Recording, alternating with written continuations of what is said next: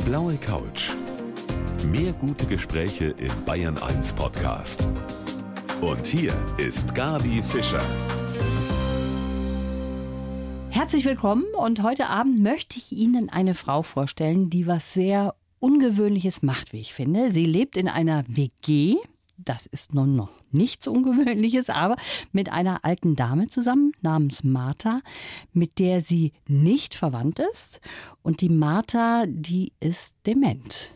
Oder wie jetzt mein Gast sagt, eine alte Dame in poetischer Verfassung. Das hört sich sehr schön an. Herzlich willkommen, Martina Bergmann. Hallo, guten Abend.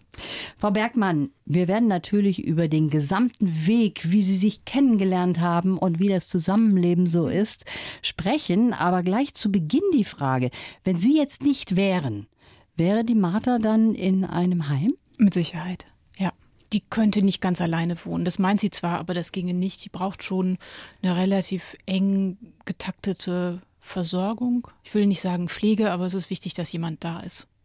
Das bin zum größten Teil ich und dann, wenn ich auf Reisen bin, wie heute in München, macht das ein ambulanter Pflegedienst. Stand da schon mal zur Debatte, dass sie ins Heim kommt? Zwischen ihr und mir niemals. Das ist von außen stark an uns herangetragen worden, von verschiedenen Seiten, zum Teil in guter Absicht, zum Teil aus reiner Bosheit, weil die Konstellation wirklich sehr ungewöhnlich ist. Ja, ungewöhnlich. Diese Geschichte überhaupt, die hat natürlich sehr viel Positives, wird aber nicht nur positiv aufgefasst, so wie Sie eben auch schon haben durchklingen lassen. Und deshalb freue ich mich sehr auf die kommende Stunde hier mit Ihnen. Martina Bergmann, heute mein Gast auf der blauen Couch. Ja, mein Gast heute ist die Martina Bergmann. Frau Bergmann, Sie haben, um mal so ein bisschen von Ihnen jetzt zu beschreiben und Sie kennenzulernen, Sie haben eine Buchhandlung, schreiben selber Bücher. Eines habe ich eben hier liegen. Und Sie leben, wie wir eben schon gehört haben, in einer außergewöhnlichen WG mit einer älteren Dame namens Martha. Martha ist Mitte 80, oder? 85 ist sie jetzt. 85, genau. Sie sind nicht verwandt. Nö. Und da muss man natürlich mal fragen, wie sind Sie eigentlich zusammengekommen? Martha habe ich geerbt. Martha lebte zusammen auch in einem etwas undefinierten Verhältnis mit Heinrich. Heinrich war ein Kunde meiner Buchhandlung, der war ein bisschen älter als Martha. Es ist ein abgelegter Geliebter von ihr, so sagte sie. Mhm. er hat das anders genannt, aber äh, ich lasse ihr die Worte. Und Heinrich kam 2013 als Kunde in meine Buchhandlung. Das war ein Professor Emeritus der Soziologie mhm. der Uni Bielefeld, Reformuniversität, Betonhochhaus in der Nähe von Borkolzhausen. Er kam im Fahrrad und der blieb. Der blieb einfach mal so? Der kam erst einmal in der Woche, dann kam er zweimal in der Woche, dann rief er an, dann rief er jeden Tag an. Dann hatte er irgendwann einen Fahrradunfall und hat im Krankenhaus mich als nächste Verwandte angegeben. Tatsächlich. Ja, also der hat zu Ihnen quasi so eine ja, Tochterbeziehung aufgebaut oder wie? Nein, er hat das immer genannt, eine Liebe. Aha. Ich war da zögerlicher. Ich habe das am Anfang genannt, eine sehr innige intellektuelle Freundschaft. Ich habe den sehr geliebt, wie auch immer man das jetzt nennen mhm. mag. Also es war eine platonische Paarbeziehung, es war eine Paarbeziehung. Verstehe. Und über den Heinrich haben Sie dann eben auch die Martha kennengelernt. Die war auch immer da. Also ich kannte ihn etwas länger als die Martha, aber sobald er anfing, mich anzurufen, kannte ich auch Martha, weil sie damals immer schon die Wahlwiederholung nutzte. So. Also die konnte schon damals nicht mehr so ganz eigenständig alles tun und lassen, wusste aber, wenn sie auf den Knopf drückt, dann antwortet garantiert jemand. Und dann rief immer der Heinrich an und sagte, ja, ich komme heute Nachmittag, ich bringe Zeitung mit und hm, hm. fünf Minuten später ging dann nochmal das Telefon. Guten Tag, hier ist Frau Dr. Bayer. Ach so, wie lustig. Mhm. Also hat sie einfach das mal genutzt. Jetzt ist das natürlich auch ein. Muss dazu sagen, Entschuldigung, dass ich reinquatsche, aber die hat eine ganz tolle Stimme. Die hat so eine rauchige Stimme, als wäre die, als hätte die 50 Jahre Kette geraucht und irgendwo an der Bar gehangen. Und so haben sie sich dann mhm. kennengelernt. Und dann ist das irgendwie zu dieser Wohngemeinschaft gekommen? Ja, Heinrich und Martha lebten in einem alten Kotten. Ich weiß nicht, ich glaube, man nennt es bei ihnen Ausgedinge. So mhm. diese, diese kleinen Häuschen, die zu den Höfen dazugehören, wo man die alten Leute. Austragshäusel, ja, sagen wir sowas, dazu. genau. Ja, genau. Und die gibt es in Ostwestfalen auch. Da heißen die eben Kotten, die sind aus Fachwerk schwarz-weiß. Besonderheit, die sind in den 70ern und 80ern übernommen worden von den linken Universitätsangehörigen. Also das ist so ein Brauch aus der alternativen Bewegung. Mhm. Die haben dann da alle fünf Jahre Schafe gezüchtet, am offenen Feuer gesessen und dann sind die auch weitergezogen. Also bis auf Heinrich und Martha, die nicht. Die sind da geblieben, lebten dort also noch außerhalb von Borkelshausen in einer malerischen Einöde. Und es war relativ offensichtlich, dass die nicht mehr so ganz zurechtkamen. Und ich kriegte dann da erst ein sogenanntes Kinderzimmer. Das wurde dann umbenannt in Gästezimmer. Und es war irgendwann einfach für alle Beteiligten einfacher, dass ich dort permanent auch war. Ich verstehe. Also haben Sie darüber auch gesprochen, dass Sie gesagt haben, okay, das ist jetzt eine schöne WG und ich bin auch irgendwo für euch da, wenn es euch mal nicht mehr so gut gehen sollte? Ja, der Heinrich und ich haben darüber immer gesprochen, auch ganz gerade Martha nicht. Die war dafür aber auch schon damals nicht mehr zuständig. Mhm.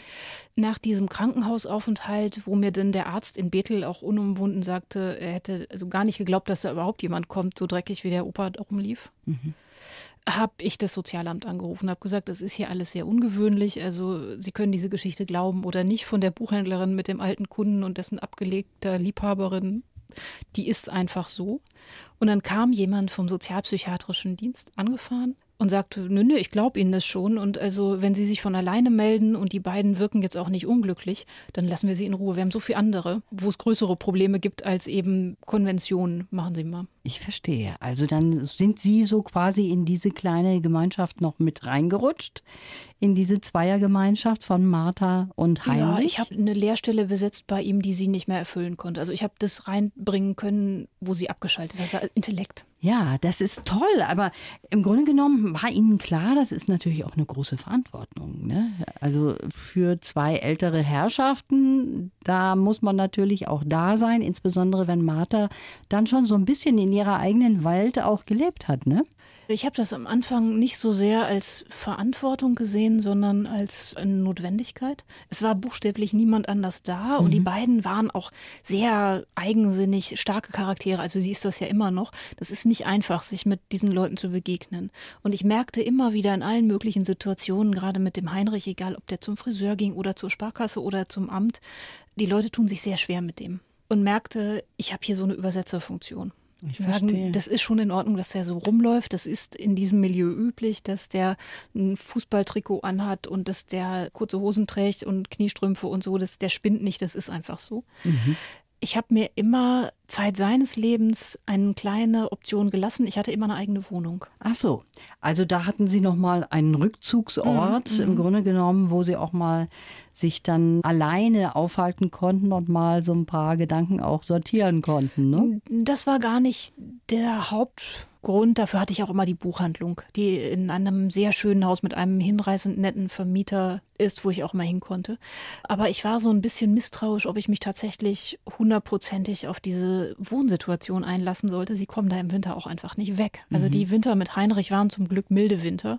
Man konnte hin und konnte zurück, aber ich muss ja auch morgens um neun in der Buchhandlung sein. Ja, klar. Und keine Heizung, oder? Ja, Ofen. Ofen war da. Macht schöne, macht schöne Wärme. Also das dauert halt ewig lange, aber es ist schöner als Heizung, ich sagen. Also ich würde mal sagen, Sie waren ein Glücksfall für die beiden im Grunde genommen und Sie haben sie auch wunderbar ergänzt.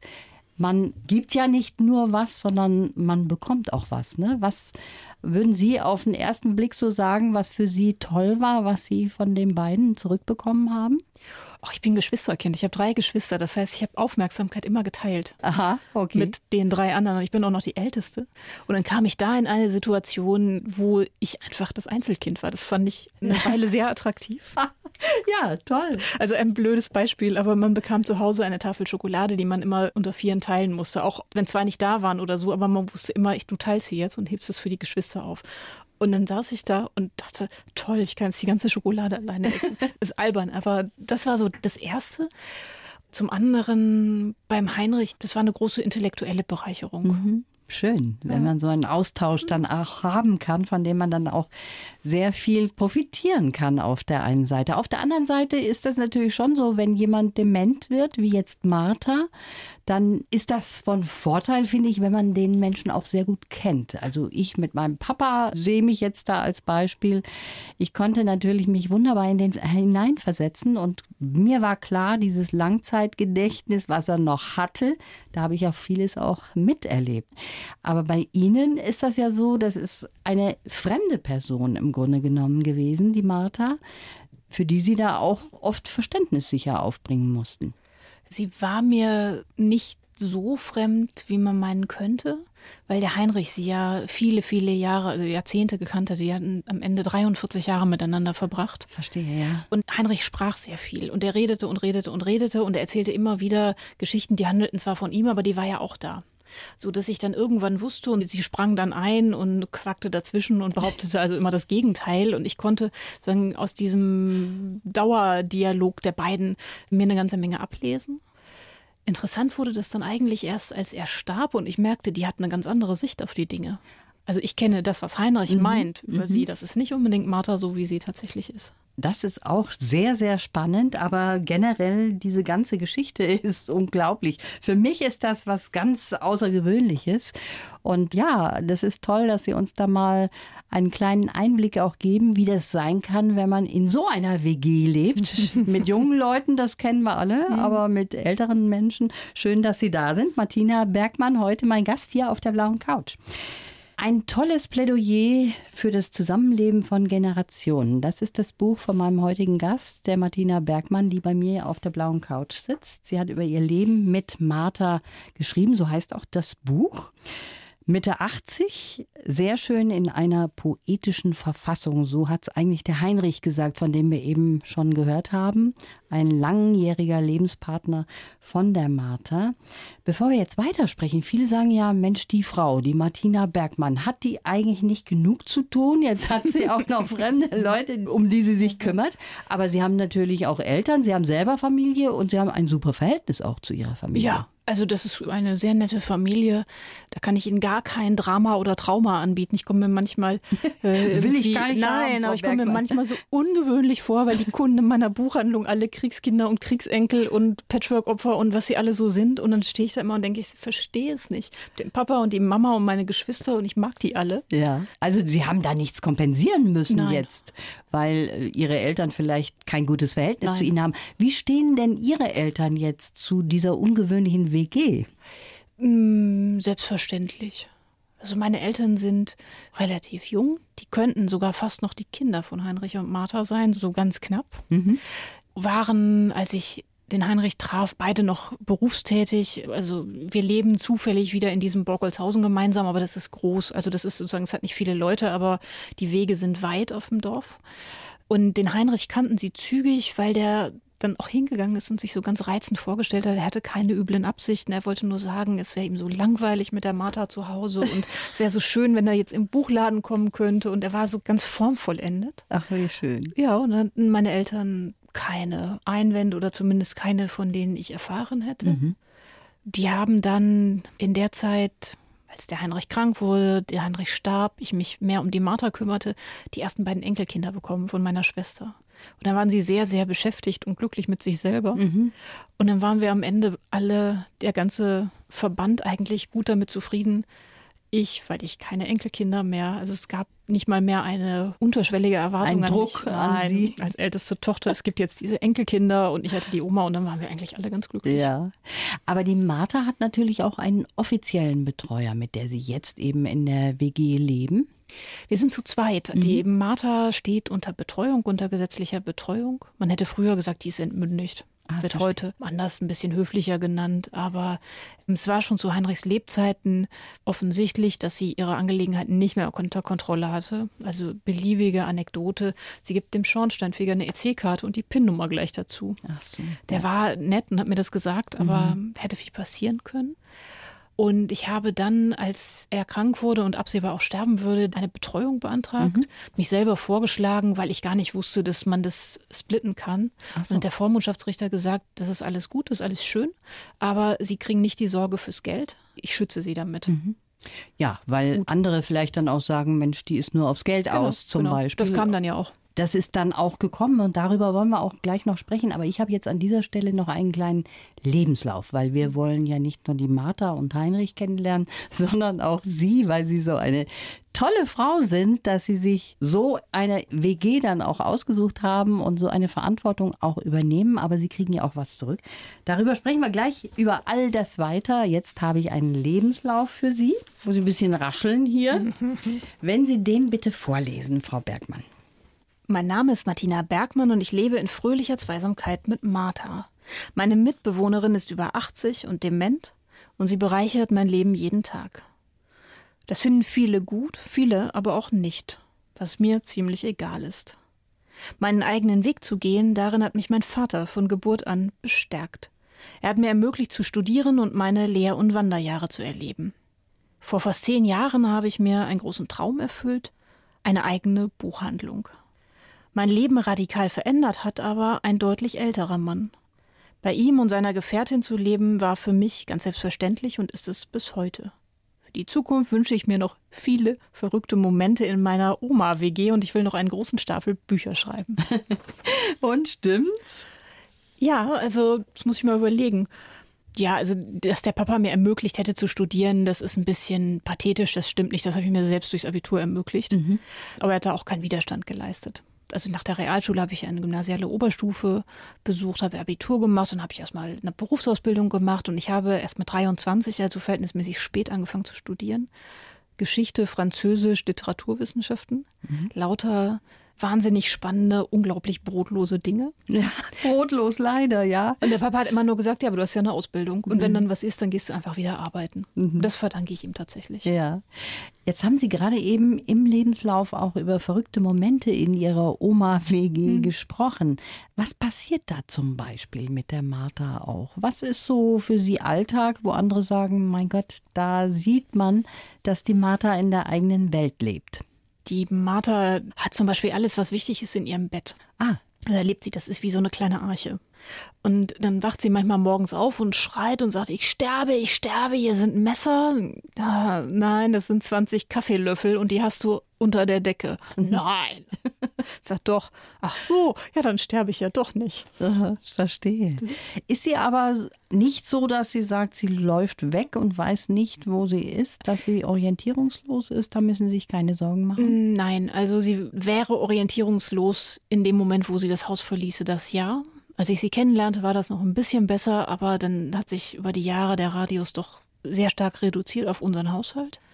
Sie läuft aber von dort nicht weg, weil sie da gerne ist. Sie ist am Anfang, als der Heinrich gestorben war, zu so testweise gewesen in Senioren-WGs, in so Gruppeneinrichtungen, wir haben alles ausprobiert, da ist sie immer abgehauen. Und dann aber auch nicht irgendwo hin, sondern die tauchte in der Buchhandlung auf. Ah. Das hat sie hingekriegt. Ja. Und dann hat mir der Richter irgendwann nämlich das gesagt, die flüchtet aber in Buchladen, hat er gesagt, ja, dann wissen Sie ja, wo die hin will. Ist ja einfach. Mhm. Ja, aber auch schön, dass sie da hin kann und vor allen Dingen auch bleiben kann durch sie, denn sonst müsste sie sich ja ganz umgewöhnen. Manchmal hat sie auch noch das Gefühl, der Heinrich lebt noch, das haben Sie auch geschrieben in Selten, Ihrem Buch, ja, ja. dass da schon mal solche Momente rauskommen, das kennen wir alle von unseren Eltern, Großeltern, dass da immer wieder solche Momente aufblitzen. Ne? Da muss man auch damit umgehen können. Jetzt sind Sie aber eine junge Frau und Sie haben ja vielleicht auch einen Partner und der sagt vielleicht, Martina, also das ist mir ein bisschen viel, so eine WG. Wie geht das? Sie haben ja auch ein eigenes Leben oder haben Sie das hinten angestellt jetzt? Nein, aber ich habe damals eine, ganz bewusst entschieden, Heinrich und dann auch die Martha in mein Leben aufzunehmen. Also mhm. es ist nicht die Perspektive, ich gehe dahin, weil die armen alten Leute unbedingt meine Unterstützung brauchen, sondern ich hatte ein Leben aufgebaut, in dem ich mich durchaus ganz wohl fühlte. Allerdings allerdings ein bisschen langweilte. Und dann kam der Heinrich da hinein und Martha im Schlepptau. Ja. Die waren immer schon da. Ich habe dann in der Folge gemerkt, dass die Menschen, mit denen ich mir wirklich nahe bin, das nachvollziehen können. Dass ich das tue, nicht warum, sondern dass ich das einfach tue und dass ich darüber auch nicht spreche. Ich habe durchaus ein paar Personen verloren, von denen ich dachte, sie seien Freunde, die das nicht so besonders respektiert haben. Mhm. Unterm Strich, der Saldo ist aber positiv. Wenn Sie das so sagen, unterm Strich der Saldo, als würden Sie da eine Rechnung aufmachen. Ich habe das zwischendurch mal gemacht in einer Krisensituation. Ja? Ja, ja, also da hatte ich gar nicht eine Krise mit der Martha, sondern da gab es in diesem Dorf, wo die Martha und ich leben, so ein, ach, so ein Fegefeuer. Äh, da fingen die Leute an zu tratschen. Ich habe den Heinrich beerbt, also ich habe diesen komplett wehrlosen Kotten geerbt für ich glaube 30.000 Euro wert oder so. Und dann gab es ein Riesengerede und da wären irgendwo Geldsäcke im Hintergrund und der hätte mich bestochen und ich hätte meine Seele an den verkauft. Und dann habe ich mal überlegt und habe mich wirklich hingesetzt und gedacht, den kenne ich, den kenne ich, den kenne ich, der mag mich, der mag mich, der mag mich. Ich habe gedacht, Strichliste. Ich habe die Leute hinter mir, kein Problem. Ja, das ist gut, wenn man das weiß. Also ich finde Ihre Geschichte wirklich außergewöhnlich. Ich freue mich, dass Sie heute da sind und so ein bisschen teilhaben lassen. Die Buchautorin Martina Bergmann ist heute mein Gast hier auf der blauen Couch. Frau Bergmann, Sie haben im Vorgespräch was ganz Interessantes gesagt. Ich bin mutig, manchmal am Verstand vorbei. Was dann passiert, das halte ich aus. Kurz gesagt, Sie handeln dann aus dem Bauch raus? Ja, habe ich immer schon. Also alle wesentlichen Entscheidungen meines Lebens habe ich aus dem Bauch getroffen. Die dann zu verargumentieren, habe ich mir einfach abgewöhnt, wie eben diese Frage nach, warum machst du das mit mhm. der Martha? Mhm. Ich könnte jetzt immer sagen, ja, warum denn nicht? Oder die wäre sonst im Heim. Ich kann aber einfach sagen, ich mag die und halte das, was wir beide da zusammenleben, für eine sehr gesunde Familienform. Und das war auch aus dem Bauch raus entschieden oder haben Sie sich da auch vorher mal eine Strichliste gemacht und sich gedacht, Mensch, für und wieder? Nein, ich hatte ganz am Anfang mit dem Heinrich so zwei, drei Begegnungen mit ihm, weil das ein schwieriger Mann war, mit dem ich tatsächlich etwas besser zurechtgekommen bin als die Martha, weil ich einer anderen Frauengeneration angehöre, die ganz anders darin geübt ist, einfach mal zu sagen, stopp, mhm. nimm dich zusammen. Mhm. Es war ein sehr eitler, narzisstisch, doch durchaus mit sich selbst beschäftigter Mensch. Aha. Der war hinreißend, aber immer nur, wenn man ihm die Grenzen aufzeigen konnte. Mhm. Und dann merkte ich, da gebe ich was rein in diese Beziehung. Also die ist nicht einfach irgend so eine Verliebtheit und irgendeine Beziehung, sondern da muss ich tatsächlich mich selber auch echt weit öffnen. Da habe ich mich eine Weile mit beschäftigt, ob ich da wohl Lust zu habe. Habe mich dann darauf eingelassen. Mit der Martha war das anders. Die war immer da und die hatte am Verstand vorbei immer eine sehr starke Intuition. Mhm. Das merkte ich. Also es ist eine ganz lebenskluge Frau die kriegt das nicht immer richtig grammatisch organisiert, was sie mir da mitteilen will, aber sie teilt sich mir mit. Und aus irgendwelchen Gründen vertraut die mir völlig vollständig. Dachte, das ist ein Geschenk, das nehme ich jetzt erstmal an. Mhm. Und ich kannte sie dann ja auch, als er starb, zwar noch nicht wahnsinnig lange, aber recht gut und ich kannte sie als einzige. Also sie hatte ja nur mich, also sie hatte den Heinrich Verstehe. und mich. Ja. Und dann ging er weg und dann war das aber auch wirklich wieder so ein Rechenexempel. Wer ist denn da sonst? Mhm. Und dann habe ich mir überlegt, was mache ich mit der? Also nicht ob, sondern wie gehe ich das mit der an? Die hatte mit ihm da Tag und Nacht da in diesem Haus herumgearbeitet und ich musste ja arbeiten gehen. Und habe dann für mich eine Grenze gezogen und gesagt, ich gehe von 9 bis 18 Uhr im Buchladen. Das ist mhm. die Grenze. Das mhm. wird auch nicht geändert. Also muss es eine Konstruktion geben, die das ermöglicht. Und die haben Sie auch gefunden, diese Konstruktion. Mhm. Darüber wollen wir gleich noch weitersprechen. Ja, es gibt Menschen, die denken, da stimmt doch was nicht, wenn irgendjemand sich wirklich rührend um andere kümmert, mit denen man vielleicht gar nicht verwandt ist. Das ist Ihnen, glaube ich, auch passiert. Der Martina Bergmann, die heute bei mir hier auf der blauen Couch sitzt, lebt in einer WG mit einer älteren Dame, mit der sie nicht verwandt ist, die dement ist und die natürlich, das muss man schon sagen, mehr Zuwendung wahrscheinlich braucht als eine normale WG mit irgendwem, oder? Wie ist das, Frau Bergmann? Ich habe tatsächlich vorher nie in WGs gewohnt. Das habe ich als Geschwisterkind vermieden. aber das ist ja auch eine WG mit Geschwistern. Ja, aber wenn man so eine Geschwister-WG geführt hat von 0 bis 20, dann findet man das ganz toll äh, in der noch so kleinsten Wohnung. Also meine allererste Wohnung hatte, glaube ich, 19 Quadratmeter. Mhm. Aber die hatte eine eigene Dusche. Da habe ich stundenlang unter der Dusche gestanden, weil ich das so toll fand. Deswegen kann ich jetzt nicht sagen, diese WG unterscheidet sich von anderen. Die Leute haben das natürlich beäugt. Schon, oder? Ja. Ich empfinde das als wirklich toll, was sie da machen. Und dann sind immer noch Kritiker, die sagen, ja, da kann doch was nicht stimmen, die will die beerben oder was auch immer. Es ist ja eigentlich gar kein Geld da. Das ist schon seltsam, ne? dass die Menschen da so kritisch sind. Ich finde es inzwischen nicht mehr. Ich habe da damals nicht darüber nachgedacht, weil es mich tatsächlich nicht interessiert hat, den Heinrich auch nicht der hatte ein sehr gutes Einkommen, das war ein Professor Emeritus, aber ein Linker, der hat unheimlich viel Geld verschenkt. Das mhm. wusste ich immer. Ich denke heute manchmal, ich hätte das einfach hin und wieder mal filmen sollen mit dem iPhone. Irgendwo, Heinrich steht wieder irgendwo und spendet was für einen Kirchturm. Also ich kann das alles sagen, wo er mit seinem Geld geblieben ist. Nur äh, es ist nicht dokumentiert und dann war das natürlich naheliegend zu sagen, was ist denn das für eine Verrückte mit ihrem intellektuellen Buchladen in Borkholzhausen, schreibt Bücher, hat die Gründerdarlehen noch nicht abbezahlt und dann hat die angeblich kein Geld bekommen. Mhm. Haha. So, das ist so die, die landläufige Meinung, die mich, muss ich dazu sagen, emotional nie irgendwie erreicht hat. Ja, aber das ist gut, wenn man sich davon freimachen kann und sagen kann, ist mir wurscht. Ich wusste ja, was, was passiert war, dass, dass die Leute da von mir eine Legitimation einfordern würden, hatte ich so nicht übersehen. Jetzt, ähm, aber die Martha hat die gar keine Familie? Nee. Ist tatsächlich ganz allein. Die ist ganz alleine. Jetzt hat man Ihnen auch mal so eine Art Spion ins Haus geschickt. Der hat dann mal Ihren Kühlschrank beispielsweise. Ach, das war eine Nachbarin. Eine Nachbarin. Eine Nachbarin. Es sind ländliche Verhältnisse und diese Dorfsituationen haben manchmal die Gefahr, so zu kippen, wie so ein Biotop, wo so eine Seerose zu viel drin ist und dann wird das komisch. Dann dann kippt das ganze Ökosystem. In diesem Ökosystem Borkolzhausen hatten die sich schon ein paar Jahre daran gewöhnt, dass es mich gibt, dass mhm. ich Dinge tue, die sie irgendwie nachvollziehen können oder auch nicht, aber dass ich eigentlich ganz in Ordnung bin. Dann lebten aber Heinrich und Martha in einem anderen Ökosystem fünf Kilometer weiter, wo mich keiner kannte. Und da ging dann das Theater nochmal von vorne los, was natürlich dieses Ökosystem dann nicht wusste, dass ich, ich hatte schon einfach eine Nahkampferfahrung. wusste, wie sowas geht, diese merkwürdigen Fälle von, wir recherchieren mal, da gibt's bestimmt was und ah, die hat Geheimnisse und das, das nimmt dann immer so Formen von, von, von Selbstjustiz. Also da passierten lauter merkwürdige Dinge und ich bin dann einfach immer zur Polizei gegangen und gesagt, hier ist jemand bei uns ins Haus eingestiegen, das ja. ist ja dann wohl Einbruch. Die Nachbarin, um das jetzt nochmal ja, zu also resümieren, also, ja. die Nachbarin, die ist dann eingestiegen in ihr Haus? Bei uns geklingelt, die Martha macht die Tür auf, die kennt die und dann nimmt die ihr Telefon und macht ein paar Fotos. Und dann hatte die Martha an dem Tag gerade eine Heckenschere im Kühlschrank und eine tote Maus und die ist nicht sehr ordentlich und ich bin auch nicht Martina Musterhausfrau. Und diese Bilder wanderten dann an die Aufsichtsbehörde für die Betreuer, also an dieses, dieses Sozialamt, das genau dafür da sitzt, weil mhm. es tatsächlich viele alte, verwahrloste Leute gibt. Und es kann auch wirklich gut sein, dass die mal gucken.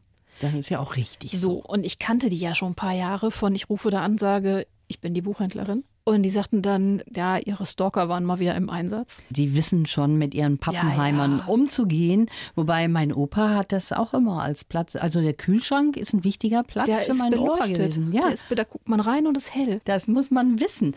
Aber es ist ja nicht nur, dass die Martha von Ihnen profitiert, sondern Sie haben sich sicher auch geändert, oder? Ich bin weicher geworden.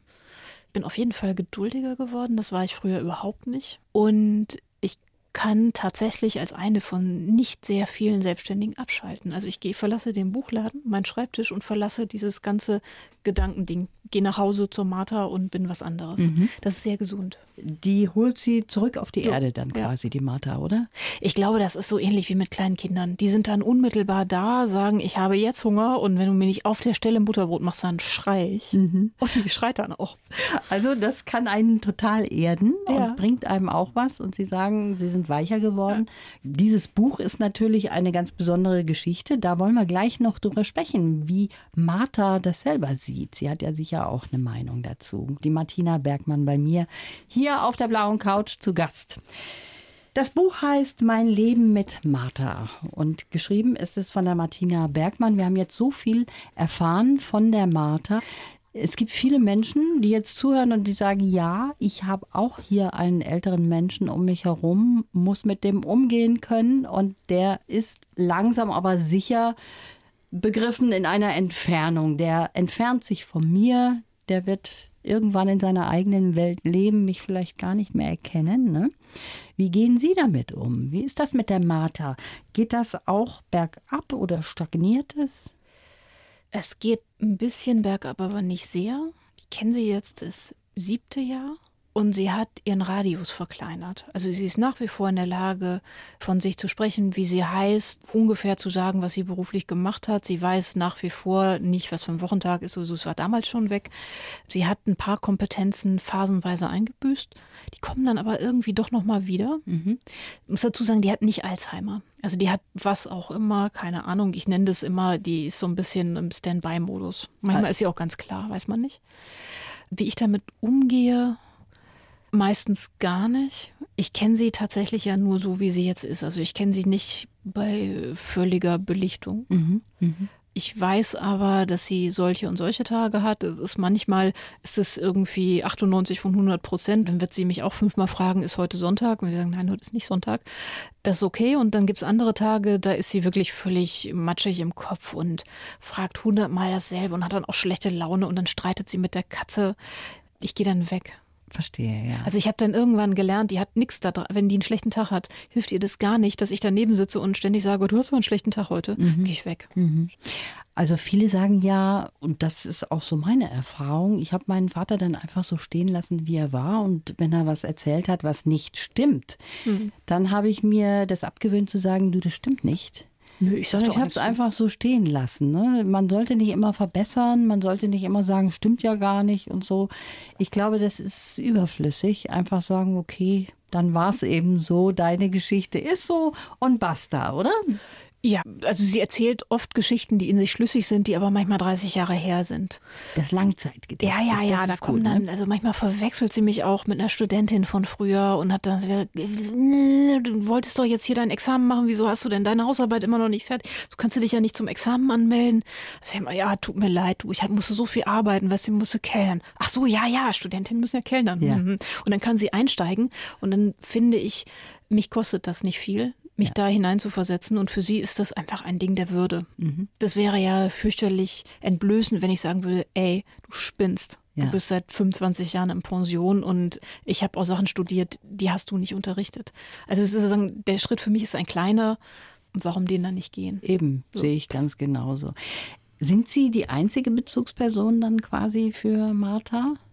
Ja, wir haben immer wieder versucht, zweite und dritte Personen zu installieren zu ihrem Besten. Mhm. Einen sehr guten ambulanten Pflegedienst, der aus der 68er-Bewegung hervorgegangen ist, die ihr sehr nahe steht, mir gar nicht so. Mhm. Aber will sie nicht. Will sie nicht? Nee, nee, nee. Also sie weiß, wenn da jemand anders kommt, weiß sie, dass ich nicht da bin. Das ist dann auch in Ordnung. Sie sind ja jetzt zum Beispiel auch hier auf Tour genau. und das geht auch. Ja. Ich habe ihr das jetzt nicht erzählt, das wird sie nicht. Ich bin ganz normal morgens aus dem Haus gegangen. Heute Abend werde ich nicht da sein. Dann geht da jemand anders hin und macht mit ihr Abendessen und bringt sie ins Bett. Das weiß sie, dass das manchmal so ist. Findet sie irgendwie ein bisschen blöde, aber ähm, freut sie sich, wenn ich wiederkomme. Also sie ist immer ganz gewiss, dass ich wiederkomme. Ja, das ist schön. Also sie verlässt sich auch ja. auf sie. Sie ja. haben auch über die kleine Oma geschrieben, die sie immer auch so anschaut, als wollte sie sagen, du lässt mich nicht im Stich. Nein, ne? Was hat sie denn zu diesem Buch gesagt? Das ist ja so ein Ding auch. Ich meine, das sind natürlich schon auch persönliche Sachen, die da drinnen stehen in diesem Buch. Und sie selber weiß schon, es gibt ein Buch, das ist über mich. Das weiß sie phasenweise. Das ist dann zwischendurch auch mal wieder weg. Wenn man ihr das hinlegt, dann sagt sie, ach ja, das ist ja das Buch. Und dann regt sie sich immer auf, weil vorne auf dem Cover ich zu sehen bin, so wie ich tatsächlich aussehe. Und sie ist es aber gar nicht. Und dann regt sie sich mal auf, weil sie findet, sie ist viel hübscher. Das ist sie auch. Mhm. Ich weiß jetzt nicht, wer die andere Frau ist, äh, der ich da kein Unrecht tun will, aber die Martha ist wirklich ausgesprochen aparte Frau. Mhm. Das ärgert sie wahnsinnig. Und dann hat sie so verschiedene Beschreibungen gegenüber verschiedenen Leuten. Hat sie gesagt, ja, die Martina, die hat das für mich geschrieben, weil ich kann ja nicht mehr so gut mit dem Computer. Wie süß. Ja, dann hat sich jemand anders gesagt, ja, ich musste der auch helfen. Äh, wenn die schon keine Doktorarbeit schreibt, dann wenigstens ein Buch über mich. Also sie hat da immer dran teilgenommen. Ja, verstehe. Ich habe ja auch das Manuskript vorgelesen, bevor ich das der Julia Eisele geschickt habe. Und da waren zwei Stellen drin, die wollte sie nicht. Das hat sie begriffen und sie sagt, das will sie nicht. Mhm. Das heißt, das ist autorisiert. Sie hat das dann hinterher wieder vergessen, aber ich war mir hundertprozentig sicher, dass sie in dem Augenblick das auch verstanden hat. Also sie hat teilgenommen, sie hat auch quasi dann damit ihr Okay dazu mhm. gegeben und ist wahrscheinlich auch stolz immer wieder mal auf dieses Buch, auch wenn ihr das Bild dann nicht gefällt vorne drauf. Aber das finde ich ist auch eine sehr schöne Geschichte. Sie haben es ihr vorgelesen und das finde ich auch fair dann, ne? Das muss ja so sein. Das, das hat auch so ihr, ihr Vormund gesehen. Also es gibt in diesem Buch keine Szenen, die sie entblößen würden. Mm, es gibt ja viele andere Bücher über den Umgang mit pflegebedürftigen Angehörigen. Ich finde das immer sehr schwierig. Also natürlich gibt es bei uns diese Szenen, wie stelle ich eine so alte Frau unter die Dusche, ganz konkret. Also wie bewege ich sie dazu, sich zu entkleiden und sich mir mhm. zu präsentieren. Diese Dinge stehen in dem Buch nicht drin, weil ich finde, dass das ihre Privatsphäre fürchterlich verletzen würde. Ob ich da erzähle von den Puddings oder den Löffeln oder was sie da hat, das sind keine intimen Informationen. Mhm. Irgendwann müssen Sie natürlich irgendwie auch loslassen. In welcher Form auch immer. Könnten Sie sich vorstellen, dass Sie die Martha doch mal in ein Heim geben müssten? Wenn es äh, nicht mehr, einfach nicht mehr funktioniert, wenn Sie die Verantwortung auch gar nicht mehr übernehmen können? Auf der medizinischen Ebene mag das eintreten. Ja. Dann ist das einfach so. Auf der Verantwortungsebene bin ich ja nicht davon befreit, wenn ich sie in eine Einrichtung gebe, stimmt, sondern ich ja. bin immer noch die Betreuerin. Ich könnte sagen, ich will nicht mehr Betreuerin sein, aber also warum, warum denn nicht? Mhm. So, dann würde das jemand statt meiner tun und diese Person, wer auch immer, kennte sie nicht so gut. Also ich bin mir relativ sicher, entscheiden zu können in ihrem Interesse, wie sie in einer kritischen medizinischen Situation für sich entschieden hätte, wie sie es haben wollte, mit irgendwelchen Medikamenten, lebensverlängernden Maßnahmen und so weiter und so weiter. Das hatte ich beim Heinrich auch. Also das haben Sie schon alles vorher abgeklärt, was ja auch sehr wichtig ist. Ja, ich mit ihr jetzt nicht mehr so, aber ich habe das mit dem Heinrich ganz ausführlich okay. beredet. Mhm. Und sie war damals schon nicht mehr in der Lage. Aber ich kenne sie jetzt gut genug, um zu wissen, ich kann natürlich nie die optimale Entscheidung treffen, das kann sie nur alleine, aber ich bin sozusagen die nächste hinter dem Optimum. Und mhm. alle anderen hinter mir würden es weniger gut machen können. Ich verstehe. Also ich wünsche Ihnen, dass Sie noch sehr lange mit Martha zusammenleben. Das scheint ja nun wirklich ein gut funktionierendes Modell zu sein. Und ich finde, das ist auch mal sehr schön, so ein Beispiel zu sehen, weil in unserer Zeit ist es ja oft so, dass wir sagen, okay, wir geben lieber die Oma in ein Heim, da ist sie besser aufgehoben als hier zu Hause, aber sie haben jetzt wirklich das Gegenteil mal bewiesen, dass es auch anders geht, ne? Ich habe keine schlechten Heime kennengelernt, so ist es nicht. Also äh, ich habe mich im Gegenteil durchaus geärgert bei der letzten Bundestagswahl über diese Schreierei, über den Pflegenotstand. Das finde ich alles sehr unangemessen. Ich glaube, es gibt Situationen, wo es entweder medizinisch oder auch sozial und emotional besser ist. Man trennt die Generationen voneinander und dafür gibt es gute Einrichtungen. Ich finde es aber wiederum nicht in Ordnung, dass man als Familie all seinen emotionalen Schrott bei den Institutionen ablädt. Also das mhm. war eine meiner ersten Erfahrungen, als ich so losging und mir Institutionen anguckte, egal Tagespflege, Nachtpflege, ambulante Wohngruppen gibt es ja alles, dass die Mitarbeiter sehr spontan, immer sehr höflich und entgegenkommend waren. Also überproportional. Dann habe ich immer gesagt, warum sind Sie so nett zu mir? Mhm. Sie hat, wir sind so dankbar, dass Sie jetzt hier nicht rumschreien und dass Sie keine Stellvertreterkonflikte mit uns ausfechten. Nein, wozu? Ich habe Freunde, ich habe Eltern, genügend Leute, mit denen ich mich austauschen kann. Mhm. Da habe ich gedacht, das ist nicht richtig. Also es ist in der Gesellschaft nicht richtig, dass die Institutionen so sich immer wieder benutzen lassen müssen. Und da geht das nämlich nicht um die Pflege der alten Leute. Also es geht nicht um, wer gibt denen zu trinken, wer bezieht das Bett, wer reicht das Essen an, sondern die eine Tochter äh, gönnt der anderen nicht das Schwarze unterm Finger und mhm. die Tochter, die die pflegende Angehörige ist, sie kriegen ja so ein bisschen Geld dafür, so ein Pflegegeld. So diese ganzen Sachen, die machen mich sehr ärgerlich. Und ich habe dann irgendwann angefangen, das auch zu sagen. Mhm. Macht man sich natürlich nicht beliebt mit. Ja. Kann ich mir vorstellen. Hat genau. mich aber auch gar nicht gestört. Ja, nee, Sie machen nicht auf den Eindruck, den Eindruck auf mich, als lassen Sie sich von irgendwas abbringen, was Sie jetzt sich nee. vorgenommen haben. Sie ziehen Ihr Ding durch und das ist sehr schön. Und es ist toll, dass Sie so ein Beispiel auch mal an die Öffentlichkeit bringen durch dieses Buch Mein Leben mit Martha. Ich bedanke mich fürs Kommen.